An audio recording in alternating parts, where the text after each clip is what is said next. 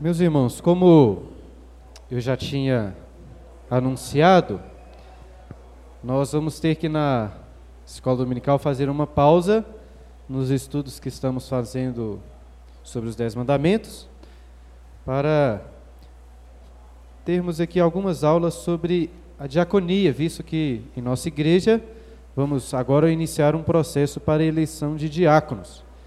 Inclusive, a partir de hoje, então, não vou ver exatamente como, mas é, vai ser possível aos irmãos fazer as indicações de nomes, etc. Depois eu explico melhor. Hoje nós vamos começar a estudar sobre este assunto. Esta semana eu li dois livros sobre diaconia. Um, é, um bem conhecido, mais conhecido, chama de um autor chamado Strauss, que chama Sobre Diaconia, o papel do diácono, um livro bom. Tem um que me chamou muita atenção, do Cornelius é, Van Pima, acho que é um holandês, eu não me engano. Não, não é esse não. Um livro que se chama The Deacon, o Diácono. Foi muito importante para mim estudar esse livro, que me fez pensar melhor em alguns assuntos relacionados à sobre os quais eu gostaria de tratar com os irmãos também, nos preparando para a eleição. Apesar de ter esse objetivo específico, eu tenho certeza que é um assunto que se aplica à igreja como um todo. Mas antes de começar, vamos fazer uma oração? Pedir um Maurício. Maurício, pode fazer uma oração pedindo para Deus nos abençoar, por favor.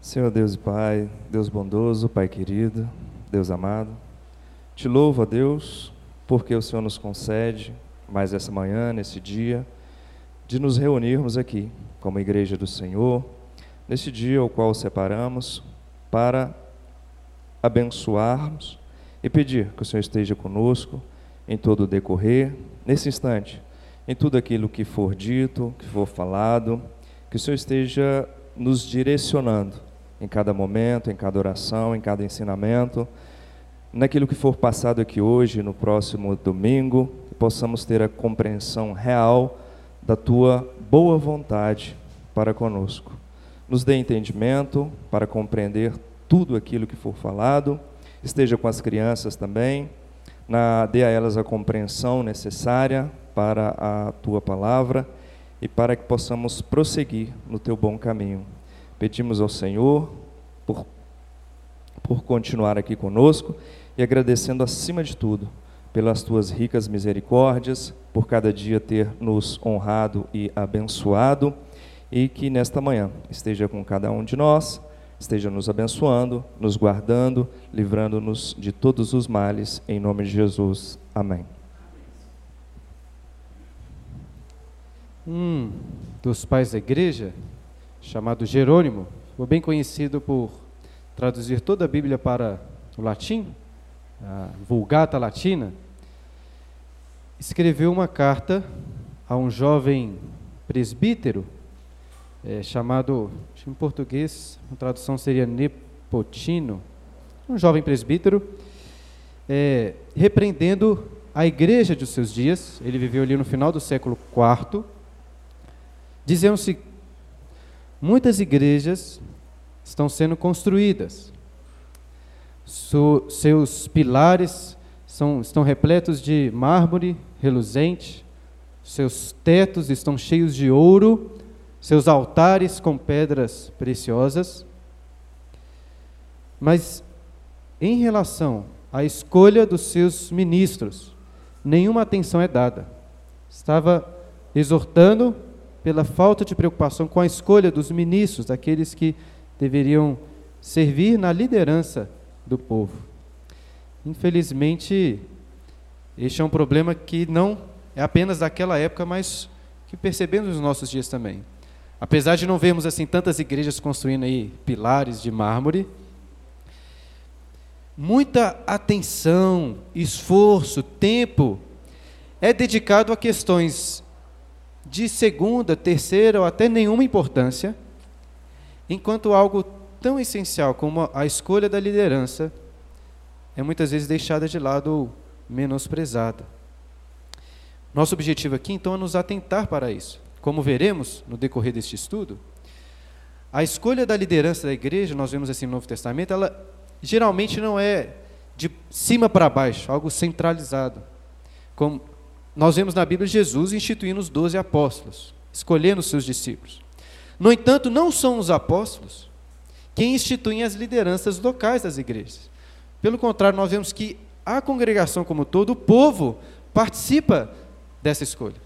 Por isso é tão importante que toda a igreja esteja ciente das qualidades necessárias, das funções da liderança, para que possam participar é, da melhor forma deste, deste processo de escolhas que nós passaremos aqui no caso dos diáconos.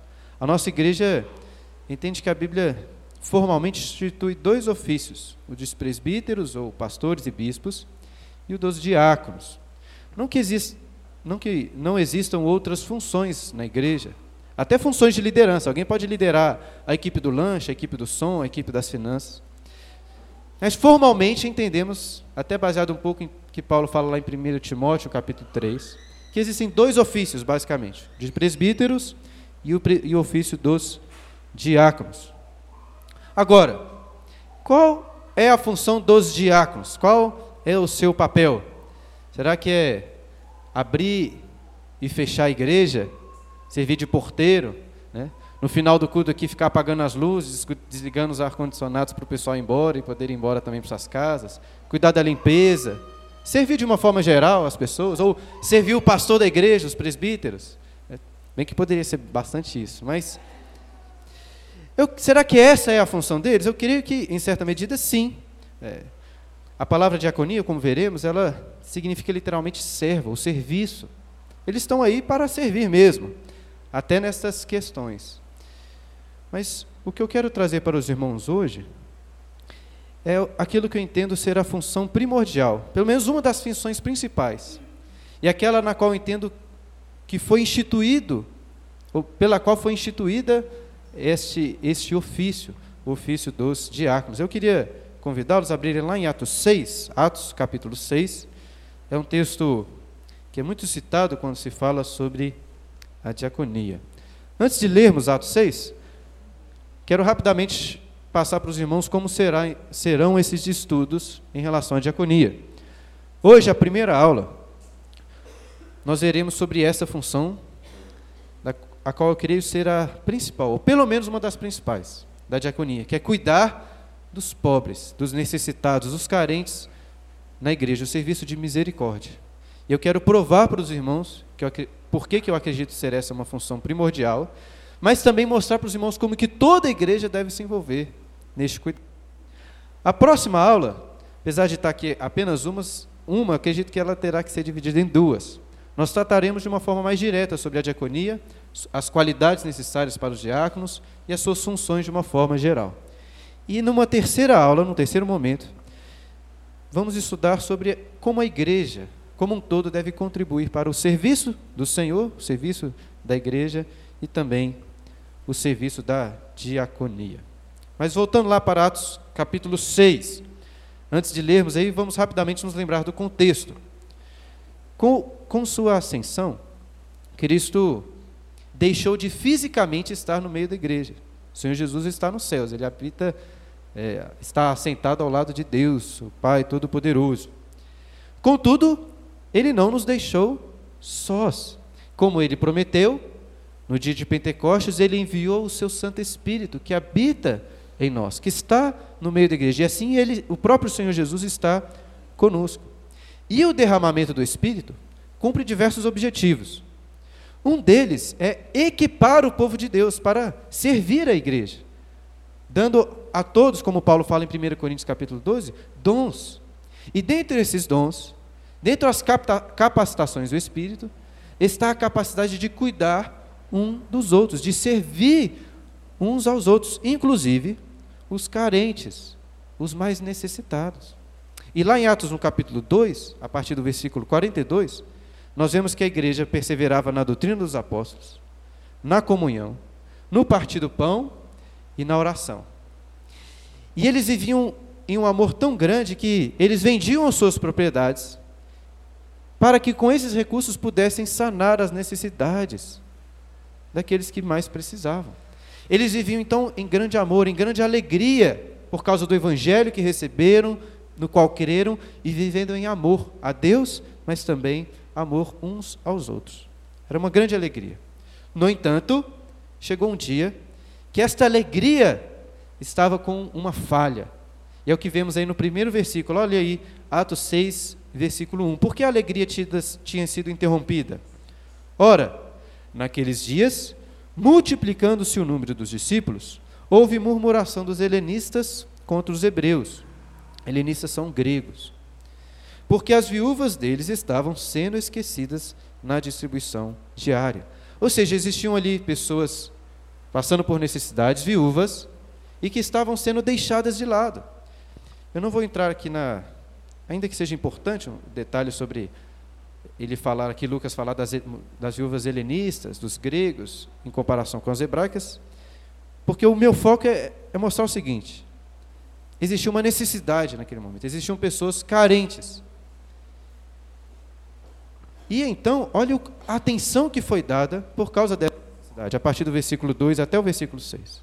Então, os doze convocaram a comunidade dos discípulos e disseram: Não é razoável que nós abandonemos a palavra de Deus para servir às mesas. Mas, irmãos, escolhei dentre vós sete homens de boa reputação, cheios do espírito e de sabedoria, aos quais encarregaremos deste serviço. E quanto a nós, nos consagraremos à oração e ao ministério da palavra. O parecer agradou a toda a comunidade e elegeram Estevão, homem cheio de fé e do Espírito Santo, Filipe, Prócoro, Nicanor, Timão, Pármenas e Nicolau, prosélito de Antioquia.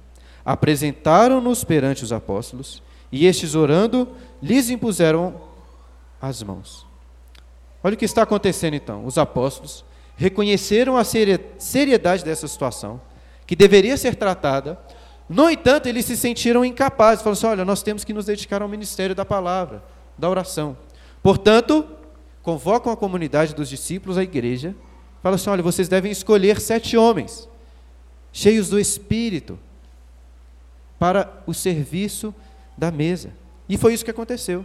A igreja escolheu, é, é, esta decisão agradou a todos, eles escolheram, apresentaram esses sete aos apóstolos, e eles então, com imposição de mãos, os ordenaram a este ofício de servir a mesa. A questão é a seguinte: esses de fato são diáconos. Será que aqui ocorre a instituição da diaconia? Na minha Bíblia, talvez na sua seja a mesma versão, existe um título em negrito que está assim: A instituição dos diáconos, a instituição da diaconia. No entanto, este é um assunto de discussão. Por quê? Porque não é explícito no texto que é isso que de fato está acontecendo. A palavra diaconia, ou a palavra diácono, como, diz, como eu já disse, significa literalmente aquele que serve. E lá no final do versículo 2, quando eles falam sobre o serviço das mesas, a palavra que está aí é a palavra diáconem. Estou falando grego aqui para esbanjar, apenas para mostrar o que vocês conseguem perceber. Tem a ver com diácono. Mas ainda que o verbo, o verbo apareça dessa forma, isso não significa necessariamente que está aí sendo institucionalizado este ofício, o ofício dos diáconos. Até porque o próprio termo diácono era usado para se referir a pessoas comuns que serviam no meio da igreja e em outros contextos também. Bom, muitas questões podem ser consideradas sobre essa discussão, se são ou não diáconos. Eu creio, e acho que essa é uma visão mais comum ah, no nosso meio da igreja presbiteriana, que sim, Aqui é instituída uma função e que, pelo menos depois, essa é uma, uma função que é colocada como nome de diáconos. Oficialmente são designados assim, como diáconos da igreja. E eu creio nisso por basicamente três motivos. Primeiro deles, o motivo por trás dessa instituição não é um motivo circunstancial, apenas para aquele momento. É um motivo que todas as igrejas carecem. Qual foi o motivo? Existiam pessoas necessitadas, que existem também no contexto de várias igrejas. E os apóstolos precisavam se dedicar ao ministério da pregação e da oração. Não tinham condições de cuidar disso, era necessário que outras pessoas assumissem esse trabalho. Sendo assim, creio que isso aponta ou indica uma instituição geral para todas as igrejas, não apenas para aquele contexto de pessoas que iriam servir aos necessitados. Em segundo lugar, porque eu acho que aqui está instituindo sim a função, é, vamos dizer, oficial da diaconia. Porque ocorreu uma ordenação com imposição de mãos. Não é algo qualquer. Essas pessoas não estavam servindo como pessoas comuns na igreja, como membros qualquer, quaisquer. Foram pessoas que os apóstolos impuseram as mãos, tinham qualidades necessárias para isso, para servir aquele povo. E em terceiro lugar, lá em 1 Timóteo 3, que nós vamos estudar na segunda aula, o apóstolo Paulo fala sobre as qualificações dos diáconos. E ao fazer isso, é óbvio que ele estava, estava implícito que isso existia já. Existiam diáconos. Agora, onde que eles surgiram? Eu creio que é no mínimo razoável supormos ou indicarmos que aqui é um, um bom texto que indica esta, o, o surgimento dessa função oficial de diáconos. Inclusive, essa parece ser, logo no início da igreja, a posição de vários dos pais da igreja. É, Irineu de Leão viveu lá no começo do século II, na verdade no século II, a partir do ano 130. Em uma das suas cartas, ele se refere a esse texto, falando da, como se fosse a instituição dos diáconos. Inclusive, ele chama Estevão, que fala aí, de diácono. Tem um livro ainda mais antigo, possivelmente mais antigo, Didaquê, um livro antigo da igreja, tratava sobre questões litúrgicas e tal, não um livro inspirado, mas que também usa desse texto, assume que esse texto está falando da ordenação, da instituição dos diáconos. Então, creio que podemos com alguma segurança afirmar que sim, aqui está sendo instituído esta função, está sendo instituída essa função. Mas, será que de fato essa é a função primordial? Cuidar dos necessitados, o serviço de misericórdia. Será que posso, podemos afirmar que essa é a função principal, ou no mínimo uma das funções principais do serviço da diaconia? Eu creio que sim. Ainda que muitas vezes, infelizmente, não é o que vemos acontecendo. Inclusive, já nos primeiros séculos da igreja, principalmente depois que a igreja foi se atrelando cada vez mais ao Estado, a igreja foi se tornando cada vez mais centralizada. De forma que, por exemplo, os diáconos deixaram de ser escolhidos pela igreja como um todo. Se tornou cada vez mais uma escolha de cima para baixo. E também, o serviço diaconal deixou de ser, ou cada vez mais deixou de ser, algo voltado para o cuidado dos necessitados, para se tornar apenas uma questão litúrgica, de serviço. Se tornaram cada vez mais apenas servos dos bispos, dos presbíteros. E, este cuidado com os necessitados, com os carentes, se tornou centralizado, algo da igreja, da, da cúpula da igreja, ou mais da, da, da liderança, do que dos diáconos. Lá na época da Reforma Protestante, avançando em muito tempo, né? Sendo bem reducionista, houve uma renovação. Nós vemos nos escritos de vários dos reformadores uma renovação do ensino bíblico, que eu acredito ser o ensino bíblico em relação ao serviço da diaconia. Lutero falou sobre isso na Alemanha, o que podemos chamar hoje de Alemanha, né?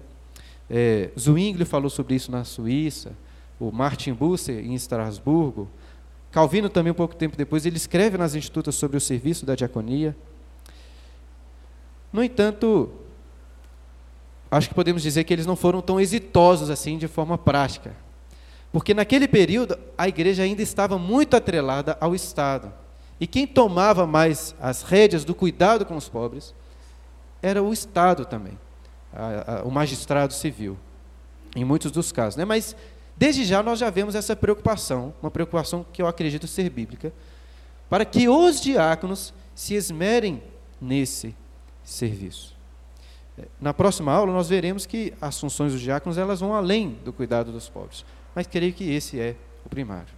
Agora, por que, que essa é de fato uma grande preocupação no meio da igreja? Por que devemos nos preocupar com os carentes, com os pobres, com os necessitados?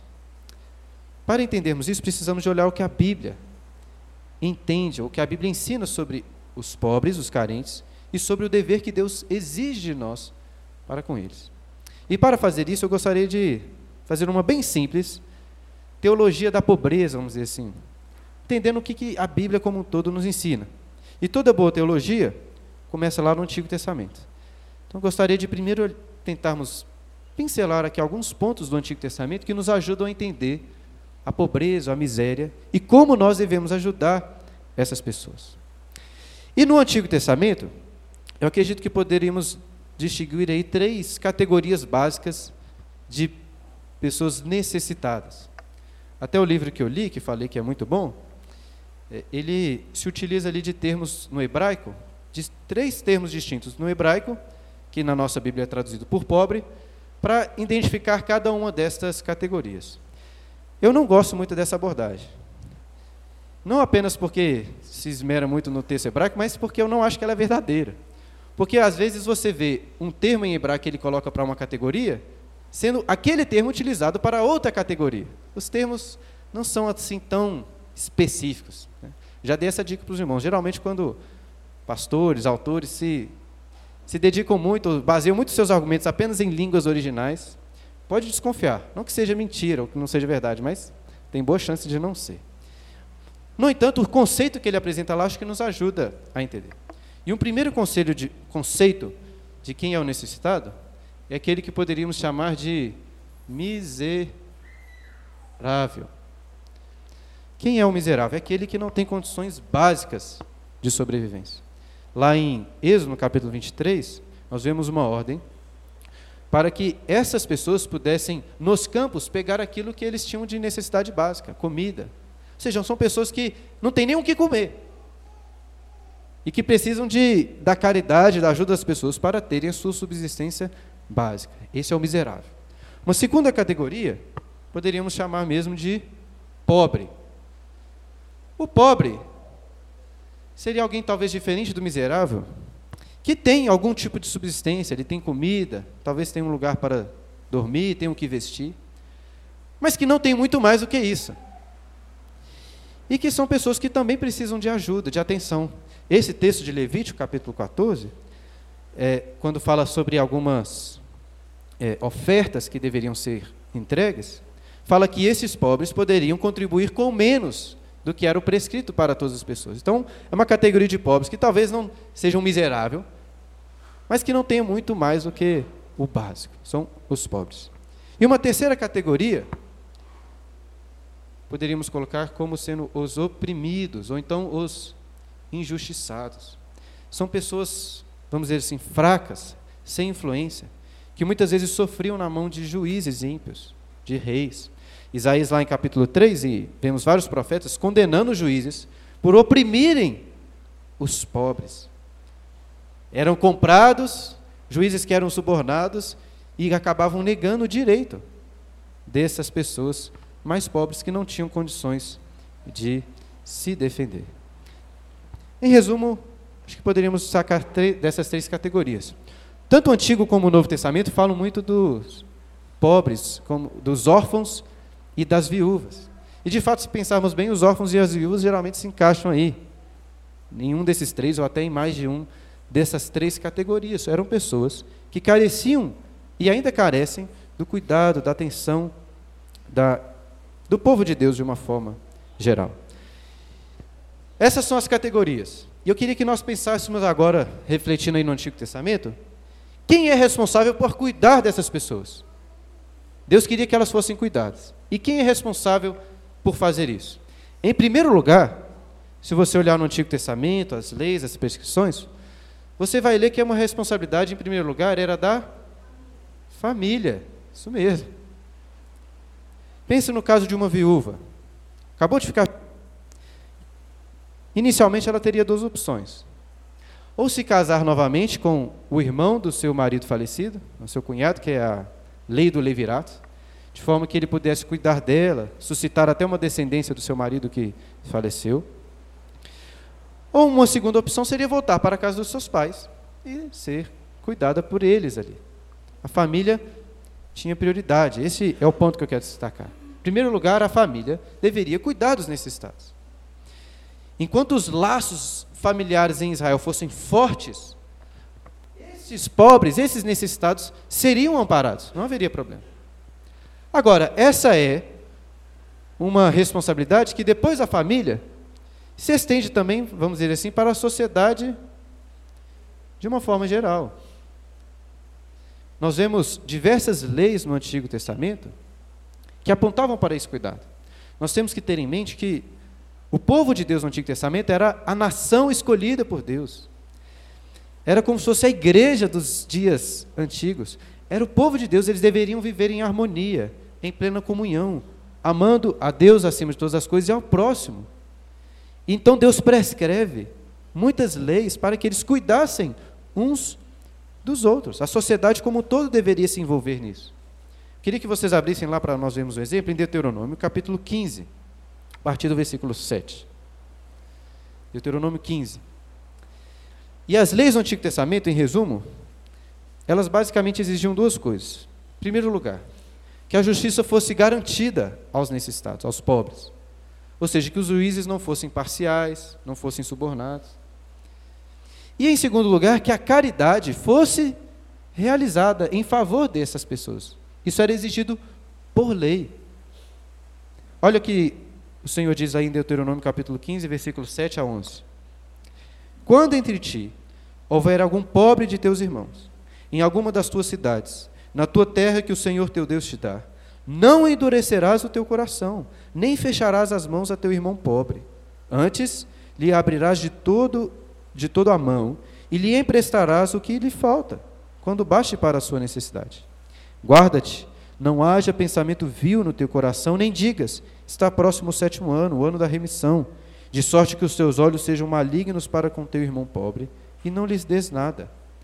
E ele clame contra ti ao Senhor e age em ti pecado. Aqui, relembrando a, a lei lá sobre a, que a cada sete anos, até no, depois do ano do jubileu, as dívidas deveriam ser extinguidas. Né?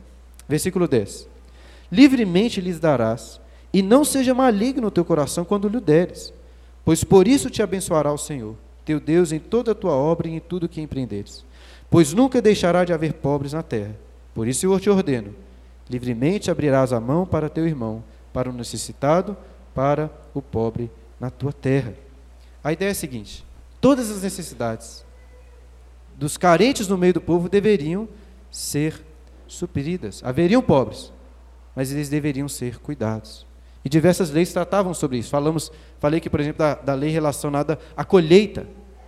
Quando eles fossem colher grãos, trigo, o que caísse da colheita eles deveriam deixar para que órfãos e viúvas pudessem depois comer daquilo ali. Em relação ao empréstimo, geralmente quando alguém prestava dinheiro, ele pegava, igual hoje, né, um penhor, uma segurança, uma garantia. E o pobre, como não tinha muita coisa, o que ele dava em garantia? O seu manto. E uma das leis dizia que o que emprestou dinheiro, à noite deveria devolver o manto, para que aquela pessoa não passasse frio durante a noite. Então deveriam ser cuidados. Agora, não apenas das necessidades físicas. Vemos que os pobres deveriam ser incluídos nas festividades, nas festas, na comunhão, suprindo não apenas uma necessidade material, porque eles comiam com eles ali, mas uma necessidade de afeto, de companhia, vamos dizer assim. O povo de Deus deveria amar uns aos outros. Agora, em terceiro lugar, gostaria que nós nos perguntássemos: será que a lei no Antigo Testamento colocava a responsabilidade sobre o magistrado civil, sobre o Estado? Assim, nós temos que tomar muito cuidado quando vamos tratar sobre esse assunto, de não pegar os nossos problemas sociais, o nosso contexto político, e querer colocá-lo naquele contexto bíblico, que é um contexto diferente. E, a meu ver, o Testamento coloca a responsabilidade sobre a família em primeiro lugar, a sociedade como todo, o povo de Deus, e até fala do rei como que alguém que deveria servir de exemplo, ajudar os pobres. É, fala dele, dos reis, dos juízes que deveriam julgar, né, sem parcialidade, os pobres. Mas em nenhum lugar você vai encontrar o Senhor prescrevendo um sistema central de distribuição de renda, de auxílios, isso você não vai encontrar no Antigo Testamento. Inclusive, as leis que eles deveriam zelar por elas, o magistrado civil, elas têm uma peculiaridade em relação às leis sobre os pobres. E o que eu acho, até que gostaria de colocar aqui, em relação a essas leis, que elas tinham um caráter mais voluntário. O que, eu quero dizer por isso?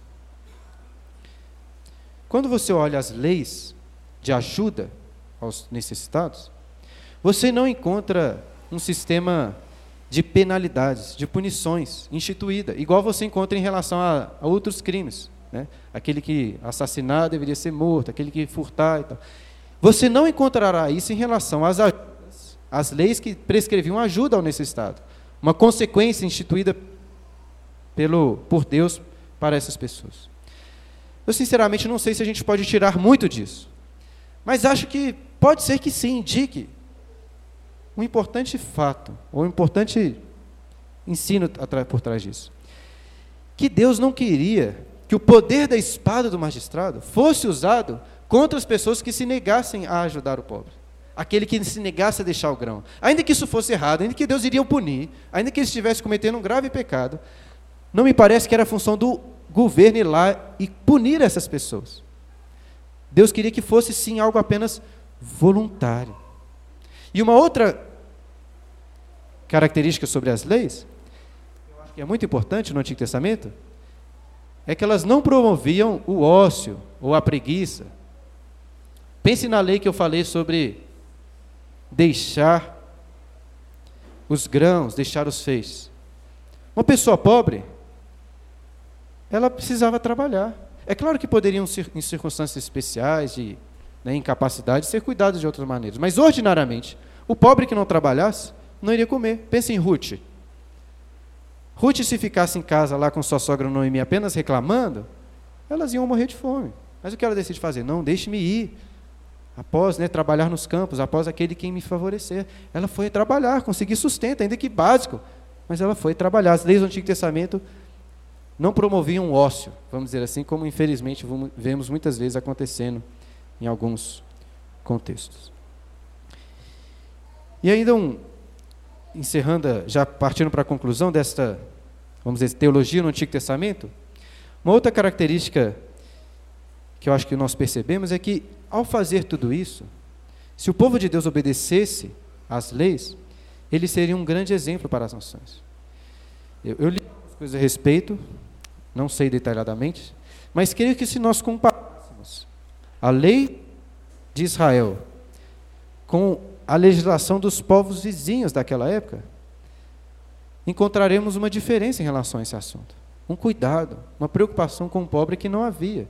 E se eles obedecessem, seria um grande exemplo, seriam luz para nações, cumprindo o propósito de Deus em os salvar, para que eles pudessem abençoar todos os povos, servindo de exemplo. Sabemos, infelizmente, que os pobres muitas vezes foram negligenciados pelo qual os profetas tiveram que, vez após vez, profetizar contra. E até eles foram duramente castigados por Deus por, por faltarem com essas leis. Mas o propósito original era esse. E tendo visto então essas questões do Antigo Testamento, eu queria que nós fizéssemos uma pergunta. Por que ajudar essas pessoas? Porque Deus estava preocupado com os necessitados. Porque essa, né, qual é o motivo dessa dessa preocupação. Eu queria convidá-los a abrirem lá em Deuteronômio no capítulo 24. Qual o motivo por trás disso tudo, deste cuidado? O que, que deveria motivá-los? Em Deuteronômio 24, a partir aí do versículo 5, nós vemos diversas leis relacionadas ao cuidado com essas pessoas, aos pobres, aos carentes. E lá no versículo 18, Deus coloca o motivo por que deveriam fazer isso. Olha só o que ele diz, 24, 18. Lembrar-te-ás de que foste escravo no Egito e de que o Senhor te livrou dali. Pelo que te ordeno que faças isso. Aí ele volta a falar de algumas leis relacionadas ao cuidado dos pobres, e olha o que ele diz novamente no versículo 22. Lembrar-te-ás de que foste escravo na terra do Egito, pelo que te ordeno que faças isso. Em outras palavras, creio que Deus está virando para o povo e dizendo o seguinte: vocês eram miseráveis. No Egito, vocês eram duramente oprimidos. A vida de vocês era um lixo, era muito ruim. E mesmo sem merecerem, mesmo sem fazerem nada por isso, eu os livrei com o meu poder, por mão poderosa. E por que eu fiz isso?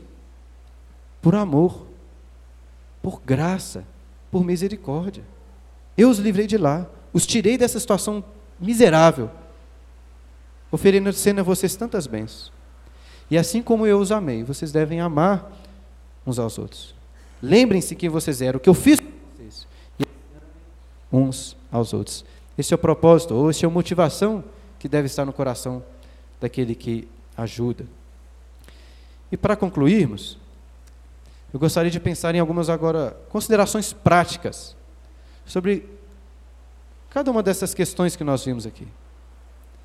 É, é claro que o contexto de Israel está muito distante, é um contexto diferente do nosso contexto é, econômico, político, social.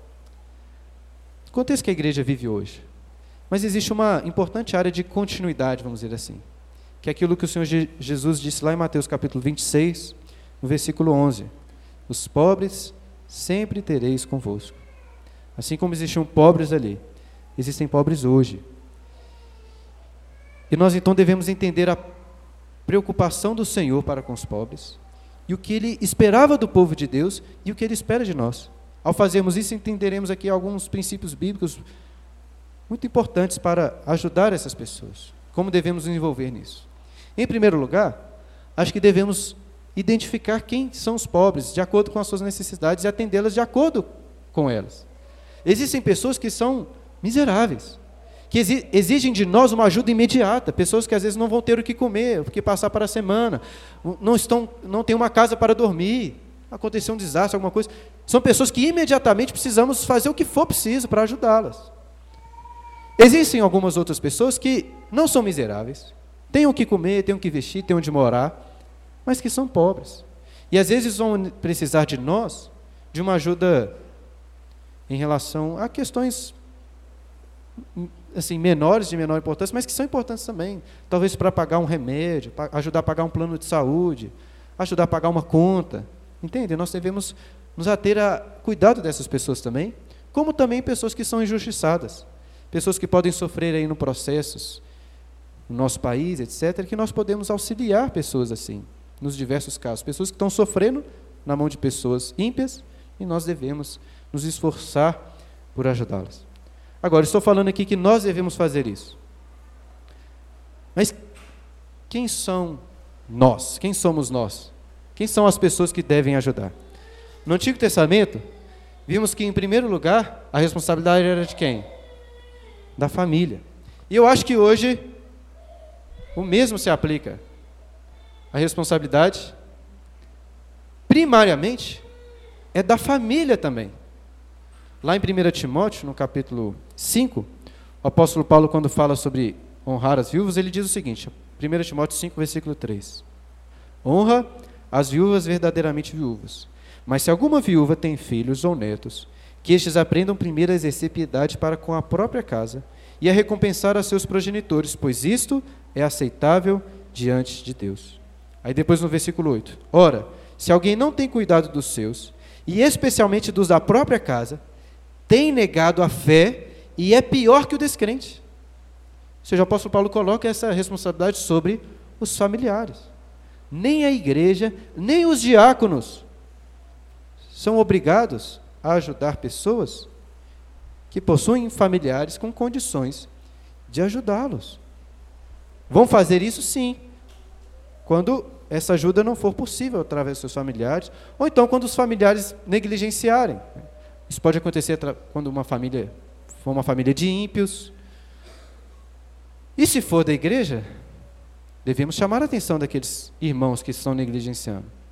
E se permanecerem no erro, devem ser exaltados, disciplinados e até excluídos da igreja. Paulo está dizendo que quem negligencia é pior que o descrente. Este é um assunto, meus irmãos, muito sério. Dessa forma, de forma, eh, pensando bem praticamente, se seu parente está com alguma necessidade, não venha pedir ajuda à igreja, aos diáconos. A não ser, obviamente, que você não tem condições de ajudar, seja uma questão maior, sistematizada. Mas se você tem condições, Deus quer que você cuide do, dos seus familiares. A responsabilidade começa com você. E se negligenciar, como disse, isso até a exortação, a disciplina pode e deveria acontecer. No entanto, existem situações, por diversos motivos, que a família não pode, é incapaz ou não tem condições de ajudar. E aí é a sociedade como um todo no Antigo Testamento.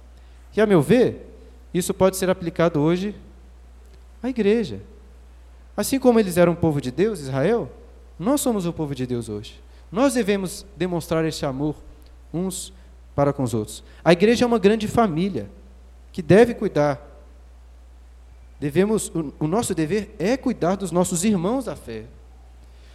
Inclusive o que Paulo disse em 1 Timóteo em relação aos familiares, eu creio que ele, em certo sentido, se aplica à igreja também.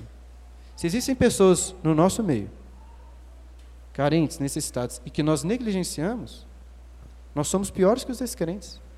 São nossos familiares. Notem, irmãos, que estou falando aqui com cuidado dos irmãos, dos nossos. Não quero negligenciar e colocar como se, sem nenhuma importância o cuidado com as pessoas de fora, os estrangeiros ou pessoas que não são crentes. Falo estrangeiros porque no Antigo Testamento existiam leis relacionadas a, aos estrangeiros também, que deveriam ser cuidados dos estrangeiros que habitavam na terra. Em relação aos que estavam em outras nações, era outra situação. É, não estou querendo dizer que não devemos cuidar dessas pessoas. Devemos sim, e vou falar sobre isso na próxima aula. Hoje estou focando mais na, no cuidado com os irmãos. É importante lembrarmos aquilo que Paulo diz lá em Gálatas, no capítulo 6, versículo 10, se eu não me engano, quando ele diz assim: é, Fazei o bem a todos, mas principalmente aos da família da fé. Acho que é mais ou menos isso que ele diz. Assim, Fazei o bem a todos, mas principalmente aos da família da fé. Meu irmão, o amor, o cuidado dos necessidades da igreja é sua obrigação. É sua responsabilidade. Inclusive, se você vira um irmão passando por dificuldades, procure você ajudá-lo primeiro. Às vezes a gente tem uma, uma visão muito institucionalista, centralizadora, tudo tem que levar à igreja, a igreja tem que fazer tudo, a igreja tem que pregar o evangelho, a igreja tem que cuidar. Se você tem condições, ajude. Eu creio que Deus não quer que você traga para a igreja. Eu, quero que, eu acredito que Deus quer que você ajude essa pessoa. Sendo uma ajuda pontual, que você tem condições de fazer, ajude. Se for uma questão maior, aí sim devemos trazer a igreja para o cuidado da igreja. Não estou excluindo a igreja dessa função. Estou colocando essa responsabilidade primeiro com você. E assim como no Antigo Testamento, como vimos, esta é, não são apenas questões materiais. Devemos cuidar das pessoas, por exemplo, no meio da igreja, que não têm família, pessoas que têm dificuldades por, por, por quaisquer que sejam, têm familiares que estão muito distantes. E como podemos cuidar dessas pessoas? Chamando para as nossas casas, nos aproximando, tendo comunhão. A igreja é uma família, devemos ser pais para aqueles que não têm pais. Devemos ser filhos para aqueles que não têm filhos. Devemos ser irmãos, amar. Inclusive o Senhor Jesus disse que irá recompensar. Essa é uma bênção prometida para aqueles que ajudam os seus irmãos. Ele disse que nos últimos dias ele irá recompensar aqueles que derem a ele, que tiverem dado a ele comida quando ele teve fome, bebida, água quando ele teve sede, roupa quando ele estava nu. Agora, como podemos ajudar o Senhor Jesus assim, dando ao Senhor Jesus comida? Até uma pergunta que o próprio Jesus levanta, né? As pessoas vão perguntar: quando que fizemos isso, mestre? Quando estava nu? E o Senhor Jesus diz: quando fizeres a um desses meus pequenos irmãos, vocês fazem a mim. Quando ajudamos os nossos irmãos, estamos, irmãos, ajudando o próprio Cristo. Por isso é tão importante esse cuidado no meio da igreja. Cuide dessas pessoas, se esforce por isso. Como seus próprios familiares, como sua família. Se prepare para ajudar, sabe? Separe recursos. Coloque lá no seu orçamento, olha, vou separar tanto para ajudar as pessoas.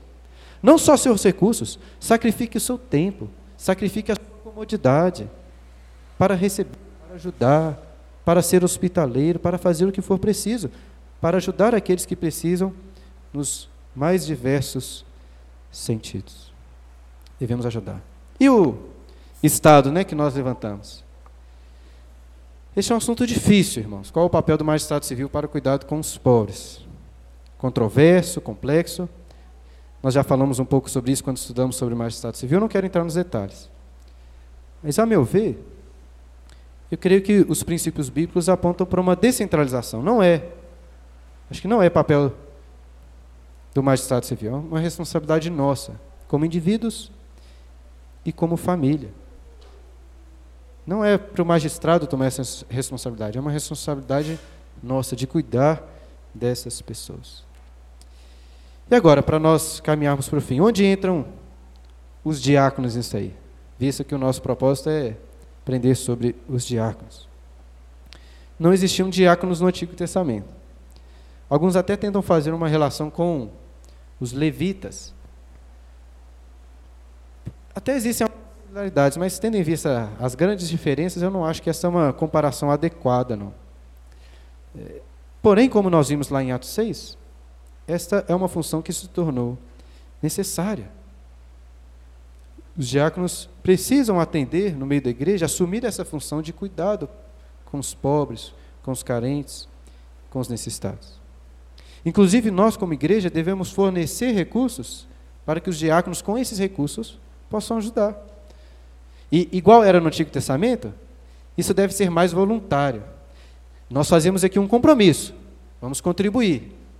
A Bíblia nos ensina que você deve contribuir com liberalidade, deve ser sacrificial nas suas contribuições. Mas assim como no Antigo Testamento ninguém, talvez ninguém ficar cobrando, aqui na igreja isso não vai acontecer também.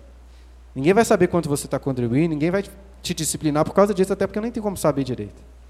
Mas não deixa de ser uma obrigação, que deve ser voluntária e com alegria, mas é um compromisso que nós fazemos. Para que a diaconia e outras funções também da igreja, mas é para que a diaconia possa ser forte. E quando a diaconia é forte, isso é uma grande bênção na igreja, porque vemos o amor de Cristo no nosso meio. Inclusive porque os presbíteros e pastores também ficam mais à vontade, assim como os apóstolos em Atos 6, para se dedicarem ao ministério da oração, do trabalho. E da, do, da oração e do, da pregação, né, da palavra. E fazendo isso, irmãos, assim como o povo no Antigo Testamento, seremos exemplo para nações.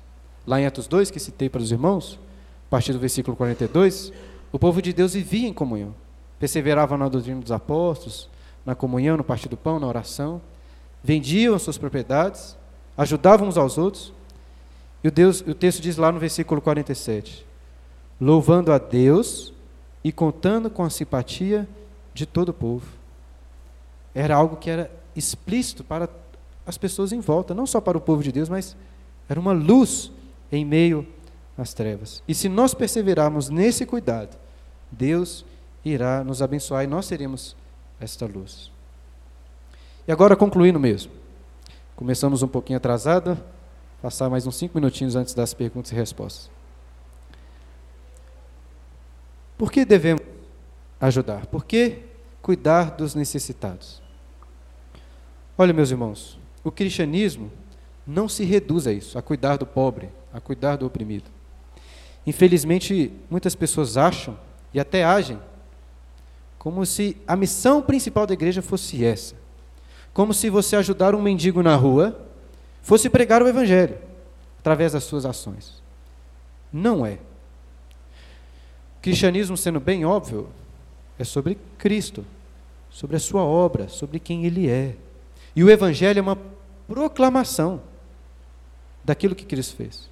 Você pode ajudar um mendigo, levar para sua casa, cuidar dele, dar um banho nele, arrumar um trabalho para ele, ele, sabe, casar, criar uma família. Isso é ótima a vida dele depois que você ajudou. Se não houver a proclamação do Evangelho, se ele não ouvir a voz de Deus, a palavra de Deus e crer, de que isso vai adiantar? Ainda que seja bom você fazer isso, mas de que isso vai adiantar? O cristianismo não se resume a isso. Contudo, este auxílio, este cuidado, é uma parte fundamental da religião cristã. Tanto que Tiago começa definindo a religião pura e sem mácula como? O cuidado, visitar os órfãos e as viúvas nas suas tribulações. Essa é a religião pura e sem mácula, assim como é que ele começa definindo ali. Agora, por que isso? Por que, que essa é a religião pura e sem mácula? Essa é a religião cristã? Por um motivo análogo ao que vimos lá em Deuteronômio, quando Deus fala da escravidão do Egito. Você se lembra? Ele diz assim: Lembrar-te-ás que foste escravo no Egito e de que o Senhor te livrou dali, por isso ordeno que faças isso. Assim como o povo era escravo no Egito, ainda que a vida de, assim como eles eram miseráveis lá, nós somos escravos dos nossos pecados. naturalmente, nascemos em miséria. E se você realmente compreende e crê naquilo que Cristo fez, o seu coração será mais generoso por crer no Evangelho. E o que é o Evangelho? O apóstolo Paulo, existem vários resumos do Evangelho, vamos dizer, vamos dizer assim, mas o apóstolo Paulo, lá em 2 Coríntios, capítulo 8, versículo 9, ele resume o Evangelho dizendo assim: Cristo se fez pobre, para que, sendo pobre, nos fizesse, nos fizesse ricos, nos tornasse ricos, para que, através da sua pobreza, nos tornássemos ricos. Irmãos, éramos miseráveis, pobres, sem nenhum valor, sem nenhum mérito próprio. E Cristo se fez pobre para se identificar conosco. Porque só se identificando conosco, com a nossa pobreza, ele poderia ser então nosso representante.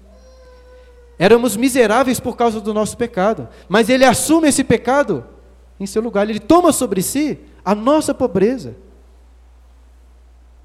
Ele se fez pobre e sofreu o castigo da nossa miséria, por causa da dívida que tínhamos com Deus, não pobres apenas, mas endividados, em inimizade contra Deus, e ele assume essa inimizade em nosso lugar na cruz, sofrendo o castigo de Deus, pagando de uma vez por todas as nossas dívidas, o nosso pecado.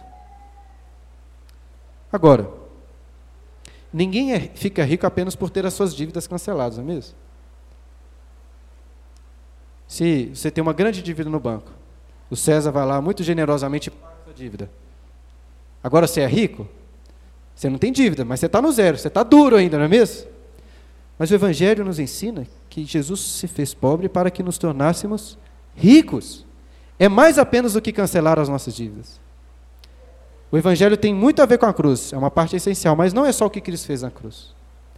Cristo não apenas pagou os nossos pecados diante de Deus, ele conquistou para nós um crédito, a vida eterna, nos fazendo ricos. E como ele fez isso? obedecendo em nosso lugar, sendo justo, para que através da sua justiça fôssemos justificados. E o Evangelho é isso, meus irmãos. Cristo assume a nossa pobreza, Ele toma a nossa pobreza em nosso lugar, Ele toma para si. E a sua riqueza, a sua glória, a herança que Ele tem junto ao Pai, Ele nos oferece. Ou seja, Ele não apenas alivia nossas dificuldades, Ele nos dá muito mais, por Sua graça, uma riqueza preciosa. Isto é o Evangelho. Muitas vezes nós não ficamos entusiasmados com Jesus, com o Evangelho, porque não compreendemos bem. Muitas vezes nossos corações não são generosos porque não conhecemos o que Cristo fez por nós. Mas se você compreender quão grande, maravilhoso é este amor, que Deus éramos escravos e Ele nos libertou, vai ser natural. Você vai querer ajudar o seu próximo. Você vai ajudar o seu irmão, amá-lo, especialmente o seu irmão na fé. Jesus entregou a sua vida por ele. O menorzinho no reino dos céus. Pessoa talvez que você nem goste tanto, que tem dificuldades, que já pisou no seu pé, no seu calo, que já te atrapalhou. Jesus morreu por ele. Você não fará o que for possível para ajudá-lo, para amá-lo? Né? Se Cristo entregou sua vida por ele, o que você não faria? Né? Nada que nós fizermos, comparado com o que Cristo fez, pode ser considerado assim: não, estou fazendo demais. Ainda estamos fazendo pouco. Creio que esse é o motivo que deve nos levar a ter um coração mais generoso para com estes pobres e necessitados. Fim da primeira aula. Semana que vem continuamos aí com estes estudos. É, começamos cinco minutos atrasado, terminei essa parte aqui cinco minutos atrasado também, que tinha calculado 50 minutos de aula. E agora temos 10 minutos aí se alguém quiser fazer alguma pergunta. Luciana, à vontade. Quiser tirar alguma dúvida? Ou, ou só um segundo, que o Lucas está levando aí um microfone. Tá. É, pergunta, resposta, comentário. Fique à vontade. Eu acho que, em relação a Atos 6, na hora que coloca a instituição dos diáconos ali, eu acho que é uma metomínia em relação ao verbo. Uhum. Como se fosse maisena. Aí, a partir daquele momento, porque eles são servos, a, ali começa a chamar eles de diáconos, porque não há uma, um, uma menção antes. Entendi. Então eu acho que é, ficou considerando, né, o, uhum. é, como se fosse uma marca. Eu acho É, isso também. Acho também, acho não, né? Tenho certeza que na- no- nos questionamentos que são feitos pela igreja em relação à diaconisa, ali eram viúvas. E eles falam, chamem sete homens. Né? Fala se, é, se fosse, é, o mais normal seria se fosse mulher tratar Uhum. com mulher. Mas então os ofícios ali está confirmada a questão masculina. Aí é, a questão que você falou super bem, porque e, e nisso eu tenho uma certa experiência com os meus filhos da questão da pobreza. E o que ensinam hoje para os filhos da gente é diferença social, que é uma coisa que é, é completamente diferente uma, da, uma coisa da outra. Porque, por exemplo, diferença social você não encontra em Cuba. O Canadá tem uma diferença social maior do que Cuba. Então, quando todos são pobres, não há diferença social. E em livros didáticos, em cima das crianças, enfim, normalmente falam da questão de diferença social. E a Bíblia não fala que diferença social seja um problema. O problema aqui seria a pobreza. É, a outra questão é que a própria Bíblia também fala que sempre haverá pobre. Então, especificamente, se vier alguém que fala que um modelo, um tipo de política, um, enfim, um novo projeto vai acabar com a pobreza, não, não vai, porque Deus falou que não vai. Então, Verdade. para finalizar, Ah, mais um. Vontade.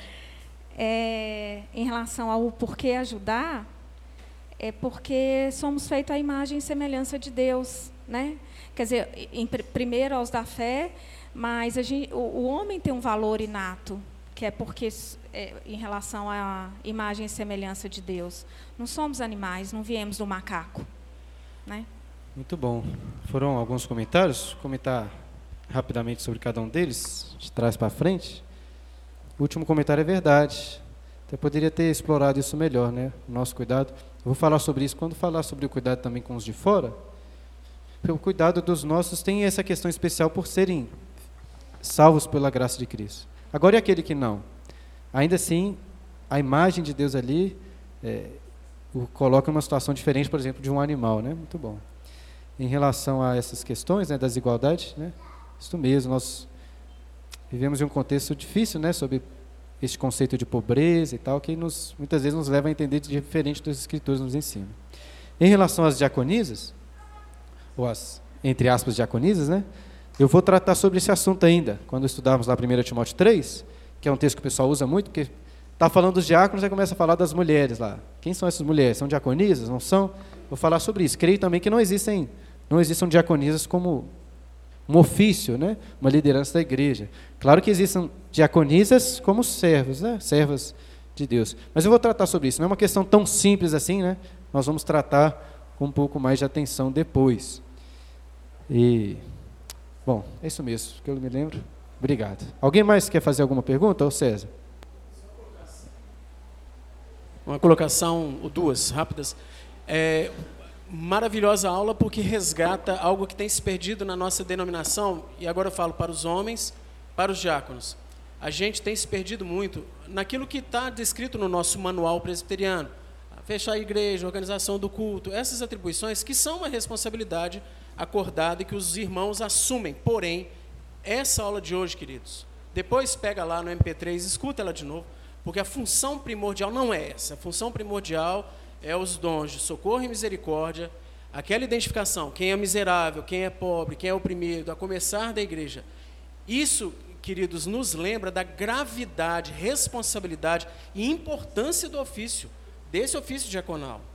Não tem diferença quem é mais importante, o presbítero ou o diácono. Gente, os dois são igualmente importantes diante de Deus. Deus os usa para a glória do seu nome de igual importância, formas distintas. Mas o exercício desses dons, socorro e misericórdia, isso é fundamental. Arrumar a igreja, fazer parte, o presbítero ajuda também, isso não tem problema nenhum. Existem as nossas responsabilidades que a gente assume, mas essa função primordial, então isso é que os homens que estão cogitando concorrer ao ofício de diácono tenham isso em mente nos seus corações. A outra questão, a identificação do miserável, pobre, viúva, diáconos, nós, é, os irmãos não têm uh, opção. Ah, eu vou ver se eu vou prestar atenção. Não. Isso é um chamado, isso é uma responsabilidade para que vocês, a começar das, da família da fé, identifiquem e sejam instrumentos de Deus para abençoar. E finalizando, isso inclusive, queridos, às vezes, mesmo na igreja, principalmente em igrejas maiores, evita a quebra do oitavo mandamento, que é o não furtarás como? Pessoas que estão na igreja e com vidas relapsas em vários assuntos, pedem ajuda para um querido, para um próximo. Lucas, me empresta 3 mil reais.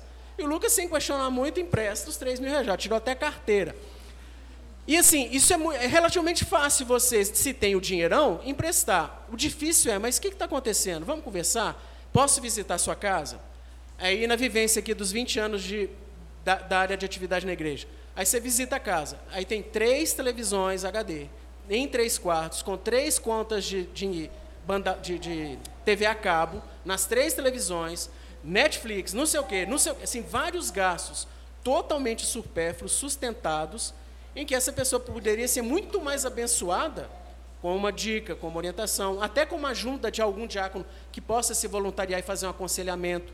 Então, assim, é mais grave, é mais sério, é muito delicado você ah, ah, assumir essa função, a igreja eleger irmãos que não se disponham a estar cumprindo isso. Então, fica a minha palavra enquanto presbítero, nessa parte mais ah, espiritual também, né?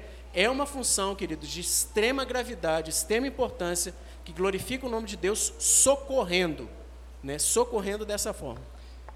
Muito bom, até acho que vamos tratar isso depois, né? Mas como vimos no Antigo Testamento, as leis ali contra o ócio, devemos tomar com esse cuidado mesmo que César alertou ao final, de não promovermos a preguiça, né, o ócio. Recentemente até li um livro que fala sobre os mendigos, do pastor Iago Martins, chama Máfia dos Mendigos. Ele relata muitas coisas interessantes sobre ajuda aos moradores de rua e que muitas vezes o que fazemos é promover uma, uma miséria espiritual, moral e material também, ajudando nós. É fácil só dar o dinheiro para quem tem, né? Para quem não tem, não tem como, né? Mas muito mais difícil é se envolver, entender a situação, às vezes até falar assim, olha, eu não vou te ajudar mais.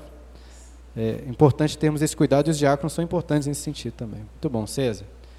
Irmãos, talvez mais uma pergunta aqui só para o Israel. Mas alguém quer? Não? Então, Israel, último. Na verdade, é um comentário, encerra. né? Fica à vontade. É, esse exemplo que você falou do que Deus tomando como exemplo é, do pessoal no Egito, né? Para moldar o nosso caráter também com o nosso próximo. Mas a gente vê muito isso na Escritura, com relação a várias características de Deus. Né? Ele exige santidade nossa porque Ele é santo, ele exige a humildade nossa porque Cristo foi humilde, se desfazendo da sua glória. Então é interessante perceber isso em toda a Escritura, que aquilo que Ele é, Ele exige e Ele também nos qualifica para isso. Né? Ótimo e, comentário. Segundo comentário... Se é for bom igual o é... primeiro, pode. segundo comentário é que acho que isso é muito mais importante. É importante para todo mundo na igreja, mas principalmente para quem tem filho. Porque isso se ensina desde criança, você dividir, você dar sempre o melhor para o outro. Ainda que dentro de casa mesmo, dos irmãos, aí, talvez assim, um irmão mais velho dando para os irmãos mais novos, tendo essa mentalidade de generosidade, considerando o outro superior, principalmente visita alguém, se oferecer a, sua cama, o seu, seu sucrilho favorito, né? essas coisas, ensinando desde Verdade. cedo. Eu tenho um exemplo de lá de casa. Quando a gente ia para a igreja, a gente tinha um carro grande, né? Cabia muita gente. E aí a gente dava carona para um monte de gente que não podia ir para a igreja, que a igreja era longe. E aí o que acontecia? Essas pessoas enchiam o carro e quem é de ônibus? Eu, meu irmão e Davi. A gente ficava, no começo, a gente ficou assim, cara chateado. Poxa, é o meu carro, eu estou dando para outra pessoa aí. Mas assim, você vai moldando e, e depois... Isso não é uma indireta não, né? Não, não, não. Ainda mais porque ela está aqui. Né?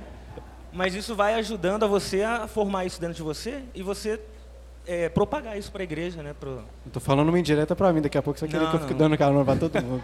é, precisa dar carona para minha família que mora longe. Aí, ó. Puxa vida. Irmãos. Posso? Só porque você é o presidente da junta diaconal. É exatamente isso, um pouco que eu queria falar, né? Que os, a, a igreja deve também reconhecer e conhecer e ter a total liberdade na junta diaconal, né, de nos procurar, de, de demandar também, né. Nós vamos tentar, né, assim, sair do nosso conforto. É o que a gente sempre coloca nas reuniões, nas conversas, de ir na casa de cada um dos irmãos, de conhecê-los, mas também demandem de nós, né, nos, nos procurem, nos acionem. A gente tem é, não, não tem a facilidade, talvez tão grande, de, de abordá-los, mas nós estamos à disposição também. E que às vezes os irmãos, é, na aula aqui, né, não, não se enquadram, não se, não se identificam nas escalas ali de miserável, pobre, oprimido, mas às vezes pontualmente a sua vida precisar. pode se chegar numa situação dessa, né? Mas igual o César falou, pode ser que por uma questão de educação financeira, de, de organização, de mordomia dos recursos, mas pode acontecer que pontualmente você se encontre numa situação complicada, não só financeiramente, mas de recursos, né? igual nós vemos muitas famílias que perderam tudo agora, na nossa igreja nós não tivemos Verdade. algum afetado assim direto, mas muitas igrejas aí no Brasil estão levantando recursos e, e voluntários para gente que ficou numa situação de miserável, de repente, de uma hora para outra, por causa de chuva. Né? Verdade. Então, assim, a Junta Diaconal aqui, de outras igrejas, se vocês estiverem, está à disposição, deve ser acionada para isso. Né? Muito bom, então fica a dica aí. Falei que o Gibran era o último, mas a Simone eu não posso negar a palavra de jeito nenhum. Não, queria só chamar a atenção das esposas, porque nós mulheres temos um olho sensível, né? Então, quantas vezes as esposas dos diáconos e dos presbíteros e dos pastores precisam também fazer esse papel de estar tá observando, de estar tá vendo que uma criança está tá mal vestida, que uma família está passando por alguma coisa. Então, o nosso papel também, ao invés de almejar o ofício, né, que nos foi negado, é, podemos participar dessa forma, com a nossa sensibilidade, com o nosso olho clínico, ajudando os líderes. Né? Ótimo. É isso mesmo, irmãos. Essas, inclusive, são questões que, boa parte delas, nós vamos tratar ainda nas próximas aulas, né, quando falar sobre por que entendemos que não existem diaconisas um dos meus objetivos é, e aí? Como a mulher pode e deve servir, né? Até porque eu acho que ali são esposas de, de diáconos, em 1 Timóteo 3. Não é uma interpretação assim tão absoluta, mas é a minha impressão do texto ali. Enfim, irmãos, espero que tenha sido uma bênção. Vamos orar para encerrar. Antes de orar, só destacar aqueles que estão nos visitando. A Luciana está com seus filhos aí novamente, esteve conosco domingo passado, agora pela manhã. Sejam bem-vindos, né? o Otávio e o Augusto. Muito bom tê-los conosco aqui. Aqui na frente também está de novo o Marco Túlio, a Sara, e o Marcos Davi e a Paula. Sejam bem-vindos também. Deus possa abençoar. E vocês devem ter percebido, né? O pastor Douglas, ali é com seus sete filhos. Muita família grande aí. O bom de tê-los conosco aqui que quem tem quatro, três filhos, fica tranquilo, né? Ninguém vai, ninguém vai se escandalizar mais. Ficou três a quatro. Mas à noite, pastor Douglas estará conosco aí, será o pregador e aí nós vamos apresentar melhor também. Mas que Deus os abençoe. Muito bom tê-los conosco aqui. Acho que visitantes são esses, né? E a Simone, né, Simone? Visitante de casa já. Senhor, te agradecemos por Jesus, nosso Salvador. Te agradecemos por um evangelho tão maravilhoso porque Cristo se fez pobre, se identificando com a nossa pobreza, não só material, humana, passando pelas nossas dificuldades, pela pobreza também material neste mundo, mas principalmente ao se identificar com a nossa pobreza espiritual, ao tomar sobre si os nossos pecados, as nossas enfermidades, para de uma vez por todas pagar por elas, para que pudéssemos ter paz contigo, ó Deus, para que pudessem de uma vez por todas serem cancelados. E te agradecemos também porque Ele conquistou para nós justiça, vida eterna, uma herança com o Senhor por toda a eternidade. Te agradecemos por Evangelho tão maravilhoso. E que isso, Deus, não esteja apenas em nossas mentes, no nosso conhecimento, mas que isso se esteja no nosso coração de tal forma que possamos pregar este Evangelho, mas também viver à luz deste Evangelho, amando ao próximo assim como o Senhor nos amou. A oração que fazemos, ó Deus, pedindo a tua graça também agora pela nossa igreja, que estará elegendo pela graça do Senhor mais diáconos. Que o Senhor esteja nos conduzindo e abençoando em todo o processo, Deus. Em nome de Jesus, amém.